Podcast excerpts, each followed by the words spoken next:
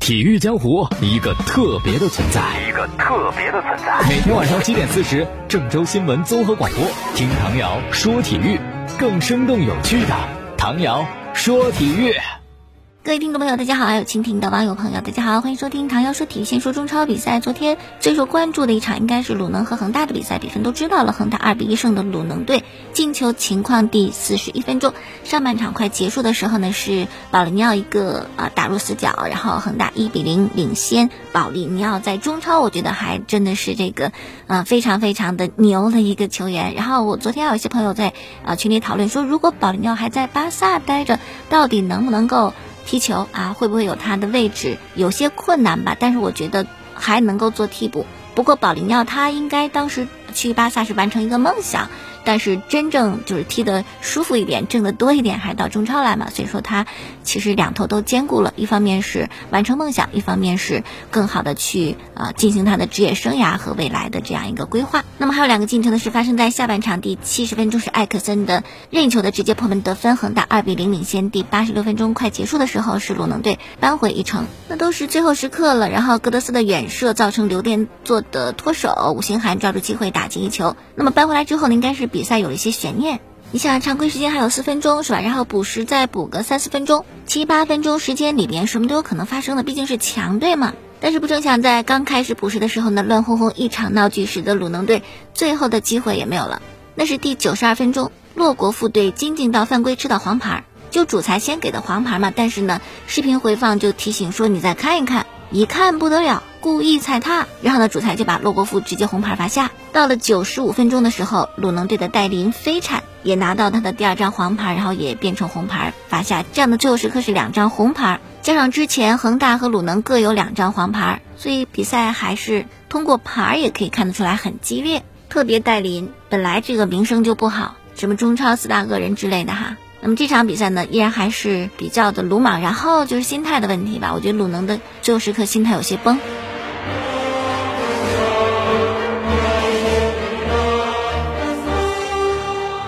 场原本是鲁能教练李霄鹏计划当中的他的一个自我救赎之战，没有想到还是输了，这样鲁能遭遇到四轮不胜。想之前三轮不胜的时候，就有些球迷给鲁能的这个官微留言，说李霄鹏赶紧下课，不能让他教了。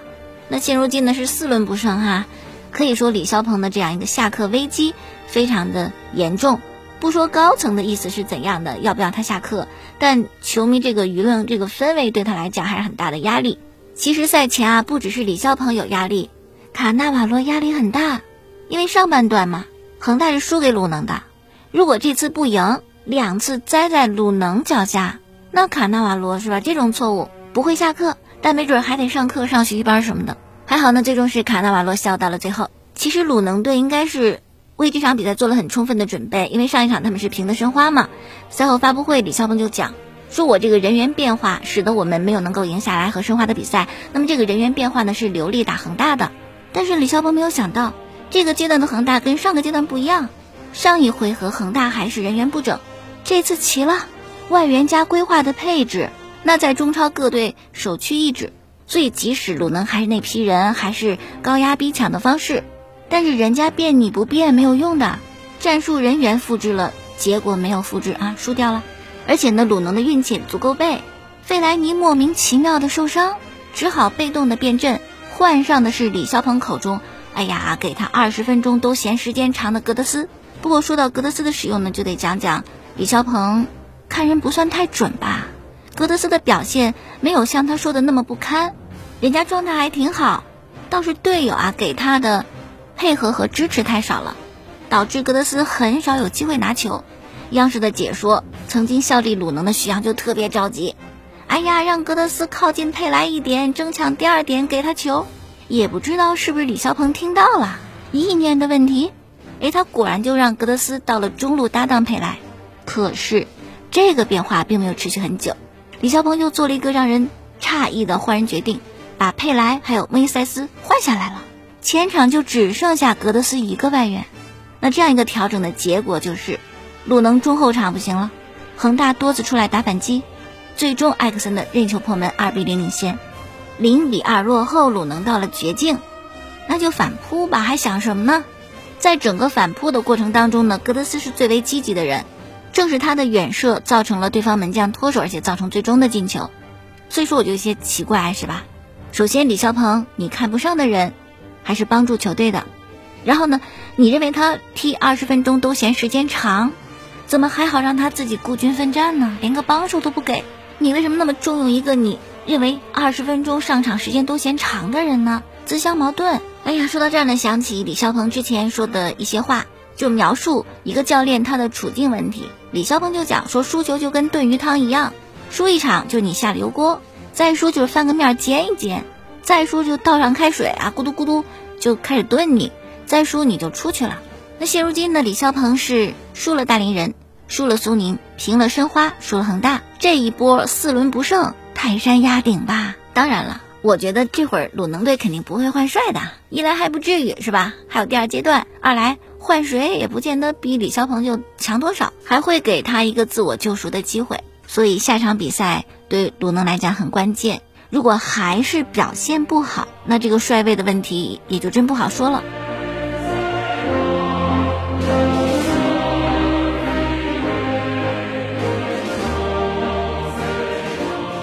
再来讲戴林。真没想到是吧？比赛最后阶段高潮迭起，补时两张红牌。洛国富呢是防守金丁道的时候呢，一脚踩中了金丁道的小腿，主裁王迪认为是故意的。再就是鲁能的戴林直接飞铲已经得到球的梅方，主裁没犹豫直接罚下，挺有戏剧性。而且除此之外呢，还有件事也很有戏剧性，就是鲁能队啊这个赛前发布会，但凡主教练李霄鹏带着金敬道，从来没赢过球，魔咒这次也是。对恒大的发布会呢是带着金顶刀去的，然后又输掉了。好，再说另外一场比赛是苏宁和富力，这场比赛也好看。你看比分三比三，六个球，富力队进的第一个，然后苏宁呢是连进三个，逆转三比一领先。然后比赛到了第八十九分钟，常规时间就结束了。就在这个时候，富力队进了一球，雷纳丁尼奥的助攻，宋文杰的破门，二比三，看到一些希望是吧？然后三分钟以后，常飞亚的进球帮着富力绝平对手。哎呦，网上有动图，常飞亚激动的呀，脱球衣庆祝。我们知道，你场上脱掉衣服是要有黄牌的，豁出去了无所谓，黄牌也认啊，热泪盈眶，就非常非常的激动。那么看到这样一个比赛结果，尤其是最后时刻连进两个球平了苏宁，我就觉得上一轮建业输给富力这么看好像也不亏是吧？就人家这个劲头就应该值得建议去学习。对于任何一个队来讲，或者对于任何一个队的球迷来讲，一比三落后到了第八十八九分钟，好像基本上都会放弃。但是富力没有，最后时刻还是跑得那么拼命，那是一腔热血撑到最后，就是坚持到最后。我觉得这个就是足球的魅力所在，是吧？你总是可以看到很多励志的东西，很像人生，起起伏伏，领先落后，高潮低谷。那么感动我们的也是这些一直坚持着、努力不放弃的人。不管最后结果怎么样吧，你或者是能够赢，或者追平，或者就你努力了也没有得到什么好的结果，但是你看到了英雄的存在，你感受到了什么叫豪情万丈，什么叫睥睨天下，让你自己热血沸腾，就深深的打动你，是吧？就挺好的。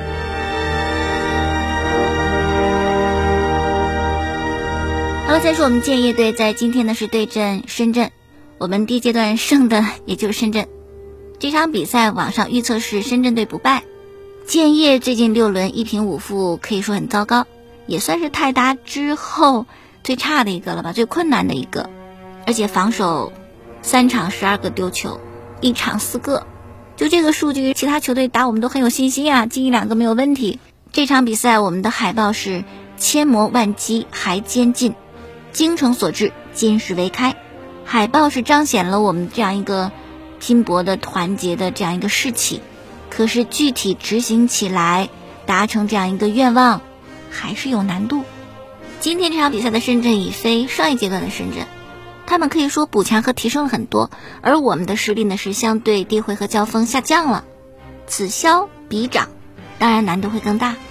现在建议就属于比较迷茫的时期，对什么都不太有信心。防守没有信心，球队的技战术没有太大信心，士气比较低沉。虽然已换帅，但这个换帅消息是不是利好，会不会刺激球队的这样一个提升，我觉得也没有能够完全达到这样一个效果。所以这场比赛就只有一个拼，在原有就各个方面条件都还不太比得上深圳的情况下，只能是拼，看你能不能拼下来吧。最近还有女足的比赛，咱们没有说太多是吧？简单做下介绍。女足的赛季首胜呢是八月二十九号，我们二比零胜的河北华夏幸福。其他的比赛零比五输过江苏苏宁，还有零比四输过上海农商银行，二比三输给过。广东的梅州五华零比零平过浙江杭州，女足的成绩呢也是不太让人满意哈。好，那么今天还有场比赛呢，是大连人对上海申花。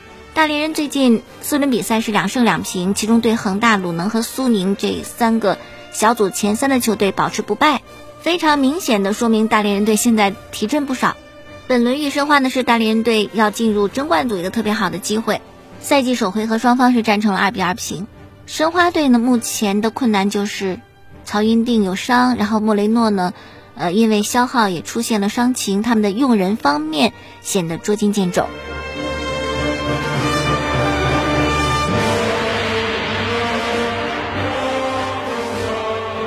续来关注唐瑶说体育，看一看美国网球公开赛，蒂姆呢是在先输两盘的情况下逆转战胜小兹维列夫，拿到他个人生涯的首个美网冠军。也是九零后男子选手的第一个单打大满贯的冠军，终结了八零后球员十六年来连续六十三次拿到大满贯冠军的记录，打破了三巨头连续十三次对大满贯冠军的垄断，所以真得恭喜蒂姆了，不容易哈！九零后的第一人。美职篮方面呢，快船这船又翻了，下半场领先十九分，还被翻盘，九十八比一百一十一输给掘金。这样双方就战成了三比三要抢七，而且掘金不得了，连续两轮抢七，又一大逆转。约基奇三十四分十四个篮板七个助攻，而快船这边呢，保罗乔治三十三分，莱纳德是二十五分。不过除了这两位，剩下三位首发加起来只有九分。篮球五个人的运动不是靠两个人的，对吧？快船可能就是差这么一点点豪门的那种东西。他们进入 NBA 有差不多五十年的时间，但球队的队史不辉煌，特别是搬到洛杉矶以后，就一直活在湖人的阴影当中。前几年湖人有点衰败哈，那么保罗和他的空接之城使得快船看到一些些的希望，可是也是差那么一口气，总是进不了西部决赛。即使在湖人最落魄的时候，他也没有能够站出来。那么今年呢，又被追成三比三。而在他们被追平之前十几个小时，湖人队又进西部决赛了。现在湖人就等着看我的决赛对手是快船呢，还是掘金？大家觉得谁会更有希望呢？再说下字母哥，他所在的雄鹿被热火淘汰，史上第二支连续两年胜率最高但却打不进总决赛的球队。问题在哪里？问题大堆。所以呢，字母哥虽然是之前还讲一定不会走，不会离开。有些人看到一堵墙呢，就绕过去。我选择把墙给撞塌，我要继续战斗什么的。包括雄鹿老板也在，呃之后的采访当中说，我觉得字母哥不会走的。甚至为了留住字母哥呢，雄鹿开出了五年的超级顶薪，五年二点二三三四亿美金，就算工资帽下调，也有二点二亿。可就在这几天，你会发现这事儿可不是板上钉钉啊！就昨天有球迷发现。字母哥在社交媒体上取关了雄鹿所有队友，还有雄鹿的官方账号。目前他的关注列表只有八个人，看来今年进不了总决赛，对字母哥的打击挺大的。关键是不缺人要，勇士、猛龙、独行侠、热火、快船，特别勇士，库里跟字母哥关系很好，相互欣赏，这些都是很容易去动摇他的。好，再条消息是前湖人队的中锋保罗加索尔，他今天宣布他的女儿出生了，而且给他的。女儿呢起名叫做吉安娜，就是跟随科比乘坐直升机也不幸啊，因为飞机失事罹难的科比二女儿的名字。那这个推特发出以后呢，科比的遗孀婉妮莎也回应了啊，说我非常的爱你们，迫不及待想抱一抱这个小宝贝。F 一托斯卡纳大奖赛呢是在意大利的穆杰罗赛道进行的，哎呦，这个竟然触发了两次红旗，就等于发生了很多的事故。然后有两次呢就比赛就停了，二十台赛车只有十二台赛车完赛，最终是梅赛德斯车队的汉密尔顿夺得冠军，博塔斯第二名，红牛车队的阿尔本第三名，是他职业生涯第一次登上领奖台。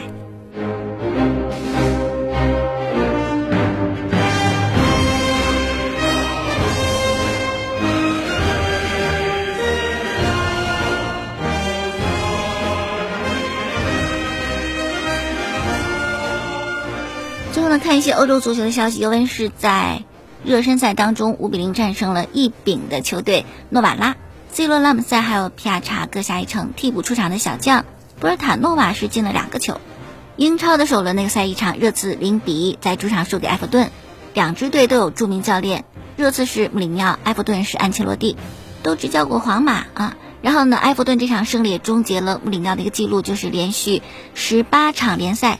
首轮不败的这样一个记录，法甲呢，大巴黎不行了，两连败，昨天是零比输给马赛，这是巴黎德比，然后大巴黎输了，除了输球之外呀，比赛太激烈了，不算最后时刻因为混乱导致红牌满天飞，我们只看前九十一分钟，十二张黄牌，巴黎五张，马赛七张，补时是给了六分钟，然后双方呢就在这六分钟里边大爆发。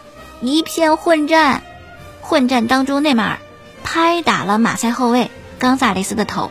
主裁呢后来就看这个回放，很生气，管不住你们了，接连发牌，拼命发牌。内马尔、库尔扎瓦、阿马维红牌直接罚下，帕雷德斯和贝尔德托两黄变一红也罚下。所以这场法国的国家德比是在混乱当中结束的。那么内马尔为什么要拍打对方球员的头呢？